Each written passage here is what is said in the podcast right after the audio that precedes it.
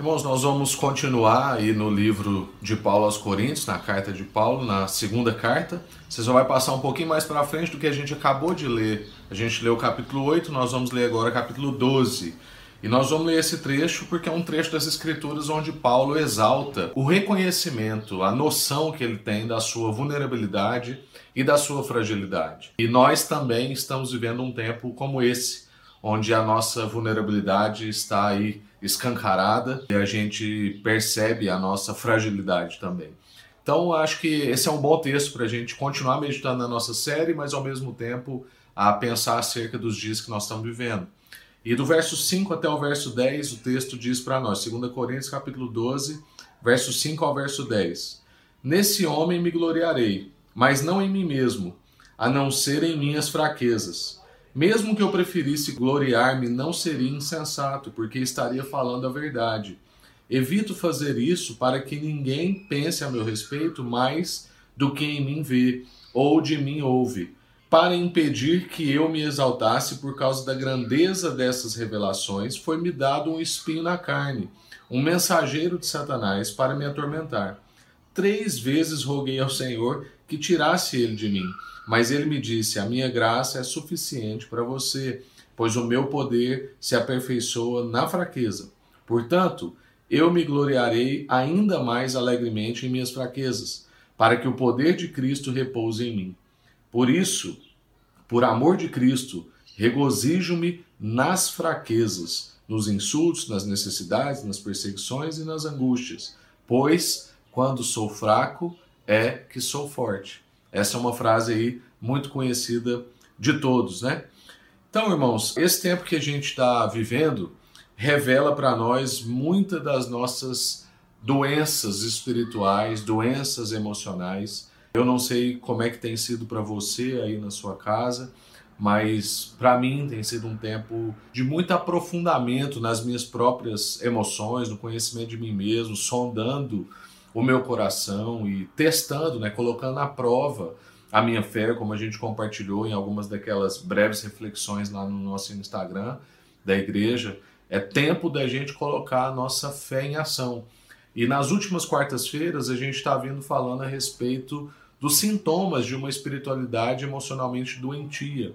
E acho que esse tempo que nós estamos vivendo é um tempo mesmo que revela muitas dessas características de doença da nossa espiritualidade, como a gente construiu a nossa relação com Deus. É tempo então da gente parar e refletir mais a respeito então dessas coisas. E por isso eu quero trazer à luz a partir desse testemunho de Paulo trazer a luz para as nossas vidas, nesse momento que a gente está vivendo, como é que a gente pode rumar em direção a uma espiritualidade emocionalmente saudável. Eu quero observar três coisas com você. A primeira coisa é sobre a relação com Deus e com as pessoas.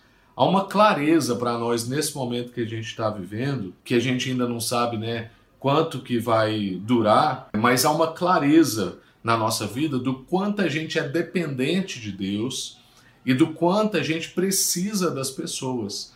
Ah, Para quem está confinado aí há alguns dias, há uma angústia da gente se encontrar, da gente se abraçar, da gente pegar um no outro. Né? O brasileiro é muito do toque. Graças a Deus a gente está redescobrindo que os nossos telefones celulares também ligam. E graças a Deus também pelas videochamadas, e a gente pode ver o rosto do outro, a expressão.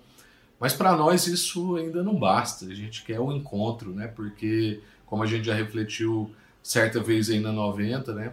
Lá na 90, a saudade, né? Deus produz a saudade, Ele permite a saudade na nossa vida porque a saudade promove o encontro.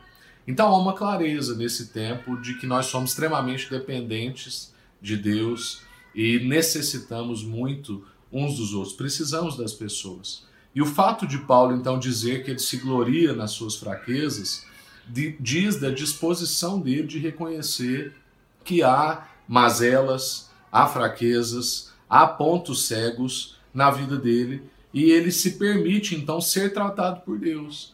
Ele entende que ele tem áreas na vida dele que precisam ser tratadas.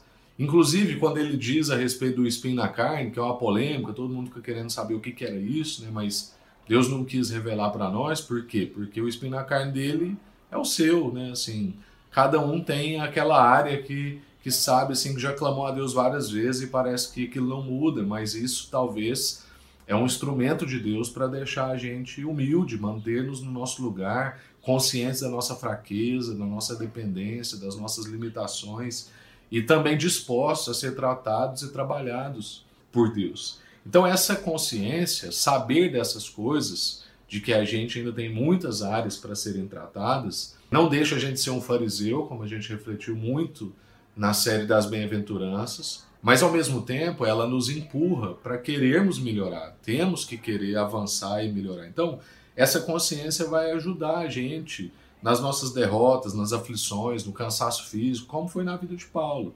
Então, toda vez que ele achava que tinha sido derrotado, porque ele tinha sido, né, as pessoas achavam, na verdade, que ele estava derrotado porque ele foi preso, a outra porque ele foi açoitado, a outra porque o barco estava né, tava navegando e o barco praticamente espatifou todo, mas ele chegou na beira-mar como Deus a tinha prometido. Mas em todos esses momentos de aparente derrota, ou de aflição, ou de cansaço físico, ele percebia a sua vulnerabilidade, a sua fragilidade, e isso sempre o aproximava mais de Deus e das pessoas. Na verdade, isso promovia na vida de Paulo e tem que promover na nossa vida, na minha e na sua vida, um reconhecimento do quanto a gente precisa de Deus e precisa do outro. Paulo vai amadurecendo nessa reflexão. A gente percebe, por exemplo, no final do seu ministério, quando ele escreve a Timóteo, nós vamos ler o texto aqui, que ele manda trazer Marcos, né, João Marcos, que era quem? Era um homem que lá no início do ministério de Paulo, ele ainda sendo moldado por Deus, Paulo não teve a paciência, né? Foi, foi ali uma, uma separação. Mas aí depois Paulo diz: não, ele me é importante para o ministério, traz ele para mim. Eu reconheço que eu preciso de pessoas e eu preciso de pessoas diferentes do que eu. E depois também ele diz que é consolado pela chegada de Tito. Vamos ler esses dois textos? Um está em 2 Timóteo, no capítulo 4, do verso 9 ao verso 11. O texto diz para nós: procure vir logo. É Paulo conversando com Timóteo. Procure vir logo, pois Demas, amando este mundo, abandonou-me e foi para Tessalônia. Crescente foi para Galácia e Tito para Dalmácia. Só Lucas está comigo. Então traga-me Marcos com você, porque ele me é útil para o ministério. Depois, lá em 2 Coríntios, nessa mesma carta que a gente está trabalhando, mas antes, no capítulo 7, do verso 5 ao 7, Paulo vai dizer: Pois quando chegamos à Macedônia não tivemos nenhum descanso, mas fomos atribulados de toda forma, conflitos externos, temores internos. Deus, porém, que consola os abatidos, consolou-nos com a chegada de Tito, e não apenas com a vinda dele, mas também com a consolação que vocês lhes ministraram. Ele nos falou da saudade, da tristeza, da preocupação de vocês em relação a mim, de modo que a minha alegria se tornou ainda maior. Irmãos, o que, que esses textos dizem para nós? Primeiro, que Paulo reconhece que ele precisa das pessoas e também Paulo diz para nós que é consolado pelas pessoas. No texto a Timóteo, ele reconhece que ele precisa do diferente, ele precisa da companhia né, de pessoas, ele precisa de Marcos. Marcos é importante para ele. E ele então pede para Timóteo trazer um homem que antes tinha sido alvo, né, tinha sido protagonista, estava numa situação de separação com Paulo. Mas agora, Paulo, na sua maturidade, quanto mais ele foi conhecendo a Deus e avançando na sua espiritualidade, no conhecimento das suas emoções, ele quis então resolver esse conflito. E depois, né, na sequência antes, né, mas depois o texto que nós lemos, Paulo está dizendo, né, Paulo um homem cheio do Espírito Santo, cheio da presença de Deus, o homem que escreveu né, grande parte do Novo Testamento, que nós amamos ler as suas cartas. Um homem que tinha Deus com ele, mas ele diz que no momento de angústia, de dificuldade, o que consolou a vida dele foi uma pessoa e notícias a respeito de outras pessoas. Claro que isso não diminui Deus, mas isso reforça o quanto a comunhão, né, a comunhão dos santos, a presença dos amigos, ter amigos espirituais é importante para nós. Por isso é importante a gente amadurecer. Conforme a gente amadurece na relação com Deus, a gente também amadurece na relação com as pessoas, a ponto de resolver conflitos, de engolir o nosso ego, de, de refrear o nosso orgulho, de trabalhar a nossa humildade e pedir: olha, então me traga João Marcos, ele é importante para mim. Houve um momento de ruptura, mas agora eu quero Ele comigo. No meu momento de tristeza, de angústia, Deus me consolou com a chegada de um amigo. Então isso é importante para a gente entender. E muitos de nós temos conflitos não resolvidos. Assim como várias pessoas nas Escrituras têm, a gente vai ver isso daqui a pouco. Ninguém gosta né, de resolver conflito, ninguém gosta de conflito. E é por isso que a gente vai protelando a resolução desses conflitos. E às vezes a gente, por não resolver, a gente solta um comentário aqui, a gente faz um, um comentário que é aparentemente inocente, acolá, a gente solta uma frase que a gente sabe que no fundo é uma crítica, não é uma fala simplesmente, é um ataque, ou é um sarcasmo, e aí a gente vai evitando, às vezes, determinados tipos de encontro ou determinadas pessoas, e a gente vai somando uma carga de conflitos não resolvidos. Quantos conflitos não resolvidos você tem?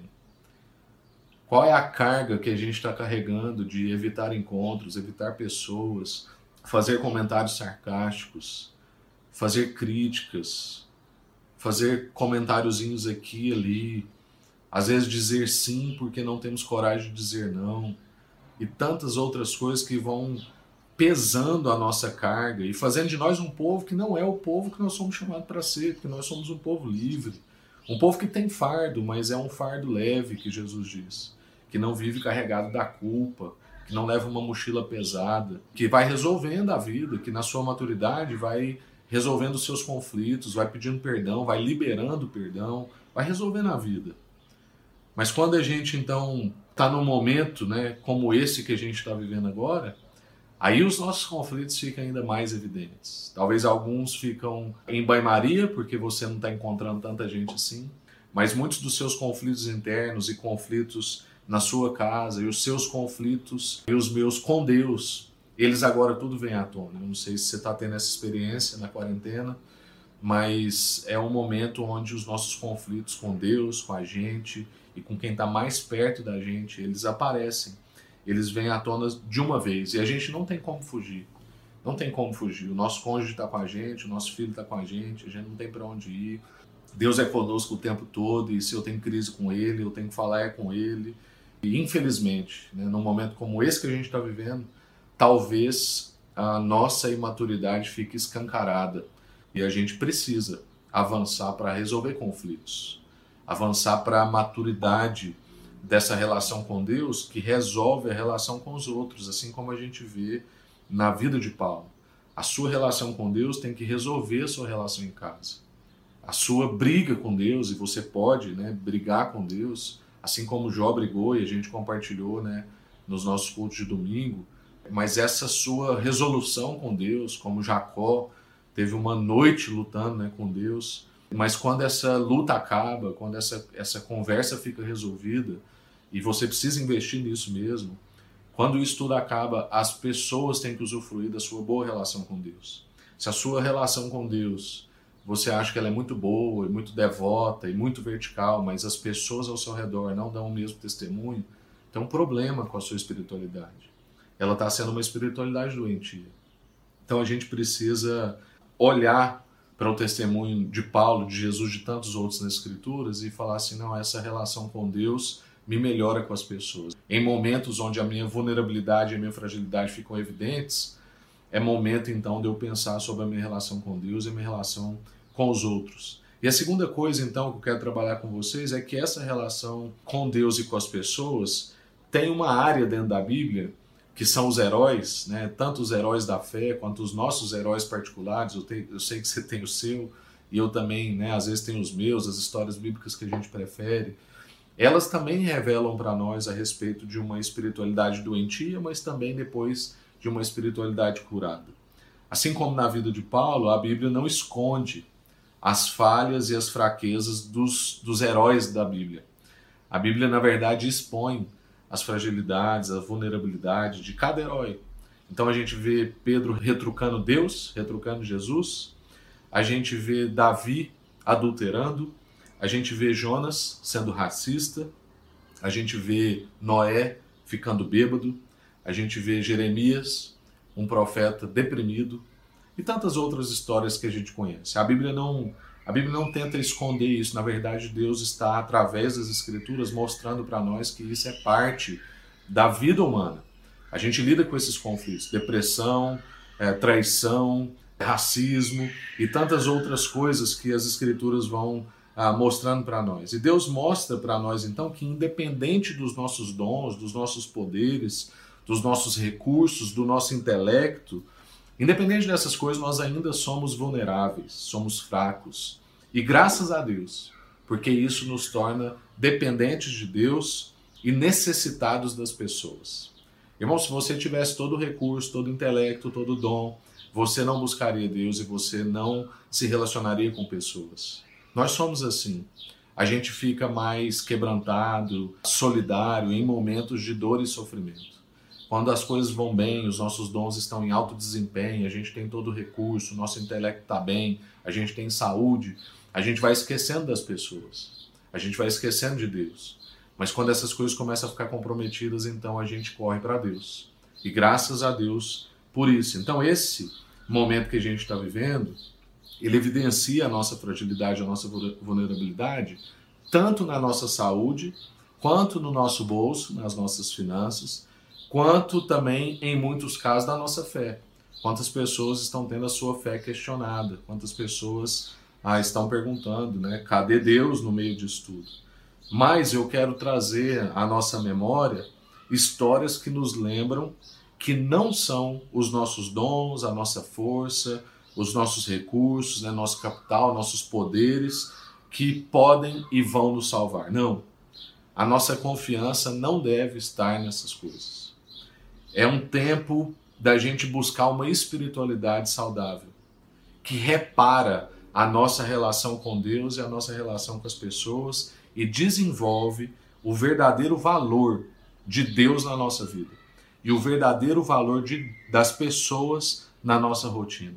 A gente precisa resgatar uma espiritualidade que coloca Deus no lugar de Deus, no centro da nossa existência, no meio da nossa rotina e não somente em algumas agendas litúrgicas que você tem, num culto, numa reunião em casa com um fulano de tal, com aquela irmã de oração, não. Deus no centro das suas decisões empresariais, matrimoniais, de criação de filho, de escolha de amizade e tantas outras coisas. Deus entranhado na nossa rotina, a regulação da nossa relação com Deus. Ao mesmo tempo também devolver o tempo e o lugar das pessoas na nossa vida. E a terceira e última coisa para a gente caminhar para o fim é a relação com Deus e com as pessoas no sentido do aprendizado. Então a gente viu primeiro né, a relação com Deus e com as pessoas e o que, que é, isso aparece na vida de Paulo e deve aparecer para nós na resolução de conflitos e aprofundando a nossa relação com Deus. A gente também viu isso com os heróis, que a Bíblia não quer esconder suas fragilidades e vulnerabilidades mas expor justamente para a gente saber que há redenção, há cura e a nossa esperança não está em dons, força, mas está no Senhor. E agora eu quero ver essa relação com Deus e com as pessoas como um aprendizado na nossa vida. Por quê? Porque o diferencial dessas histórias bíblicas que a gente citou agora, de Jeremias, de Davi, de Noé, de tantos outros, o diferencial das, dessas histórias que a gente deveria ver, inclusive nas nossas vidas e nas nossas igrejas é que as Escrituras vão dizendo que há uma jornada de redenção, há uma jornada de conhecimento de Deus em meio à fraqueza, à vulnerabilidade, à dor e ao sofrimento. Em meio à constatação dessa vulnerabilidade e das mazelas, há um conhecimento de Deus, há uma busca por Deus, há uma redenção em Deus. Então a gente já sabe, infelizmente, que os nossos índices como igreja, como povo de Deus, são péssimos, são os mesmos da sociedade. A gente já sabe que o nosso índice de divórcio na igreja é igual de fora. A gente já sabe que violência doméstica existe no ambiente da igreja. A gente já sabe que o estilo de vida nosso, né, não é de vocês ou dos outros, o nosso estilo de vida como cristãos revela que nós somos tão materialistas quanto não cristãos.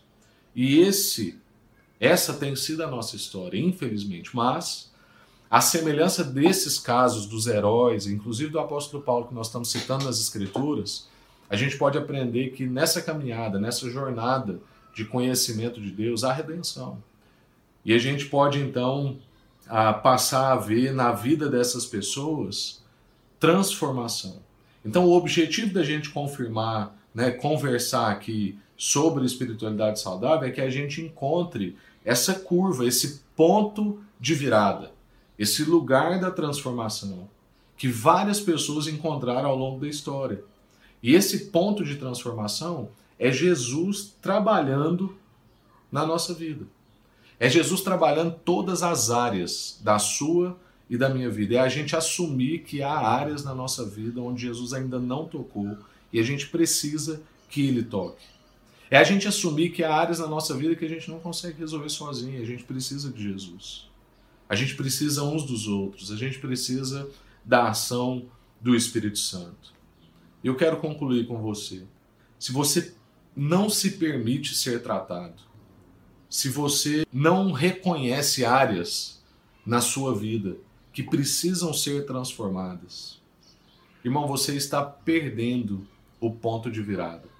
Você está perdendo a oportunidade de ser tratado, trabalhado, melhorado, aprimorado por Deus em todas as áreas da sua vida. E não somente em algumas áreas que você permitiu ou que são evidentes, comportamentos evidentes. Talvez você, ah, eu deixei de beber, eu deixei de fumar, deixei de ir numa festa. Jesus quer ir muito mais profundo do que isso.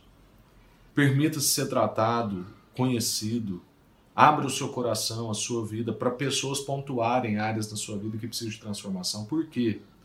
Porque essa virada que você está perdendo é justamente a virada que faz Davi, que adulterou, ser chamado de um homem segundo o coração de Deus. Que faz Jeremias, deprimido, cumprir o seu chamado. Que faz como Elias teve um esgotamento espiritual, sair do seu esgotamento emocional e espiritual. É esse ponto de virada, é essa ação do Espírito Santo, é esse contato com Deus e com as pessoas que vai gerar em você essa transformação e esse ponto de virada. Então, não deixe esse tempo que a gente está vivendo passar em vão na sua vida.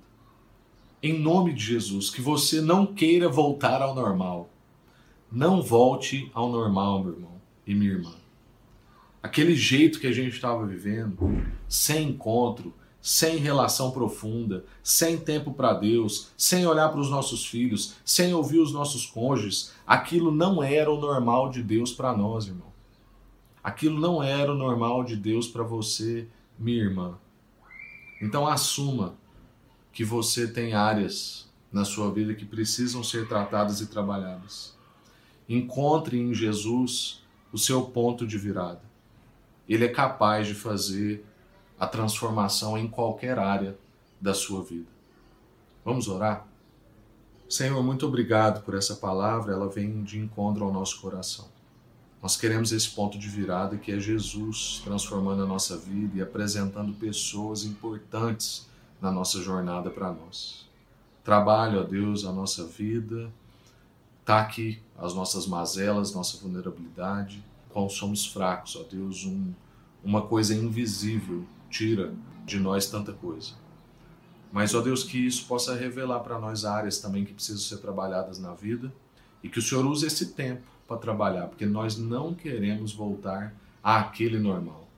Nós queremos, ó Deus, usar esse tempo para aprofundar no Senhor e com as pessoas. Em nome de Jesus.